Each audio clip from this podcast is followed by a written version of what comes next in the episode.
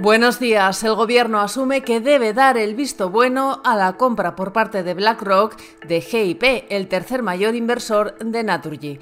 Además, les hablamos de la alianza entre Santander y el fabricante chino de coches eléctricos BID y de la nueva campaña comercial que ha lanzado BBVA para captar nuevos clientes. Les contamos también cuánto han subido los seguros para los productos que deben atravesar el Mar Rojo y cuántos nuevos hoteles tiene previsto abrir Meliá este año. El gobierno asume que la compra de GIP por parte de BlackRock necesita su aprobación y que imponer condiciones asumibles evitará problemas institucionales. Aunque de momento la operación es solo un anuncio y no se ha ejecutado, el gobierno examina con detalle ese movimiento corporativo, por lo que supondrá de reordenación del capital de Naturgy. GIP es, eh, con el 20,6%, su tercer mayor inversor. El examen sobre la compra de GIP por parte de BlackRock va a ser muy riguroso, pero se descarta a priori el bloqueo de la operación, según indican fuentes cercanas a ese escrutinio. Santander financiará los coches del fabricante chino BID en Reino Unido, México y Brasil. La compañía china, que hace una década era una enseña casi desconocida, acaba de destronar a la estadounidense Tesla en el mercado de vehículos eléctricos, con un récord de ventas de más de medio millón de unidades en el último trimestre de 2023.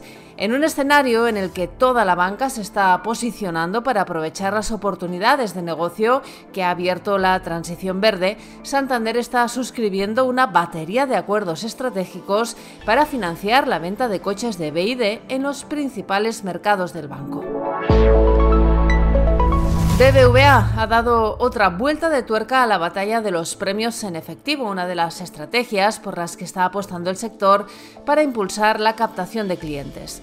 El banco lanza hoy una nueva campaña comercial con la que bonificará con hasta 720 euros brutos a los nuevos clientes que domicilien sus recibos.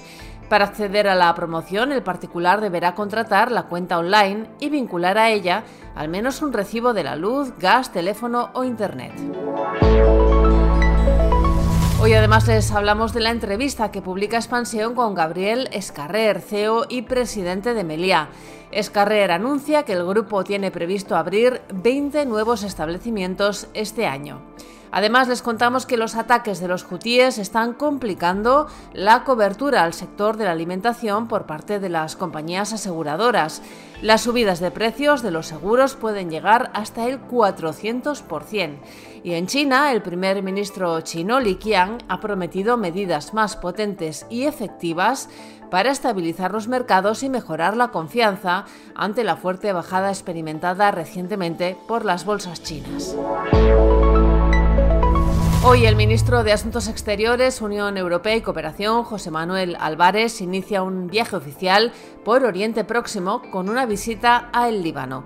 Y en Estados Unidos, New Hampshire vota hoy en las primarias republicanas. La ex embajadora de Estados Unidos ante la ONU, Nikki Haley, espera amasar suficientes apoyos en este estado para energizar su campaña e impedir que Donald Trump se haga con la candidatura republicana a las presidenciales por tercera vez.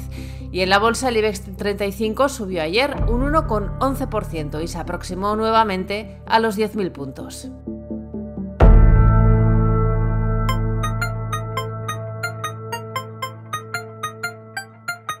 Financial Times publica esta mañana una entrevista con Jean-François Van Boxmer, responsable del lobby industrial europeo. Se queja de la burocracia que rodea los fondos europeos de recuperación y se lamenta de lo complicado que es acceder a esas ayudas. Y además el diario analiza las posiciones de Donald Trump y Nikki Haley de cara a las primarias republicanas de hoy en New Hampshire. Estos son algunos de los asuntos que van a marcar la actualidad económica, empresarial y financiera de este martes 23 de enero. Soy Amayor Maichea y han escuchado La Primera de Expansión, un podcast editado por Raquel Moreno y dirigido por Amparo Polo. Nos pueden seguir de lunes a viernes a través de expansión.com, de nuestras redes sociales y de las principales plataformas de podcast.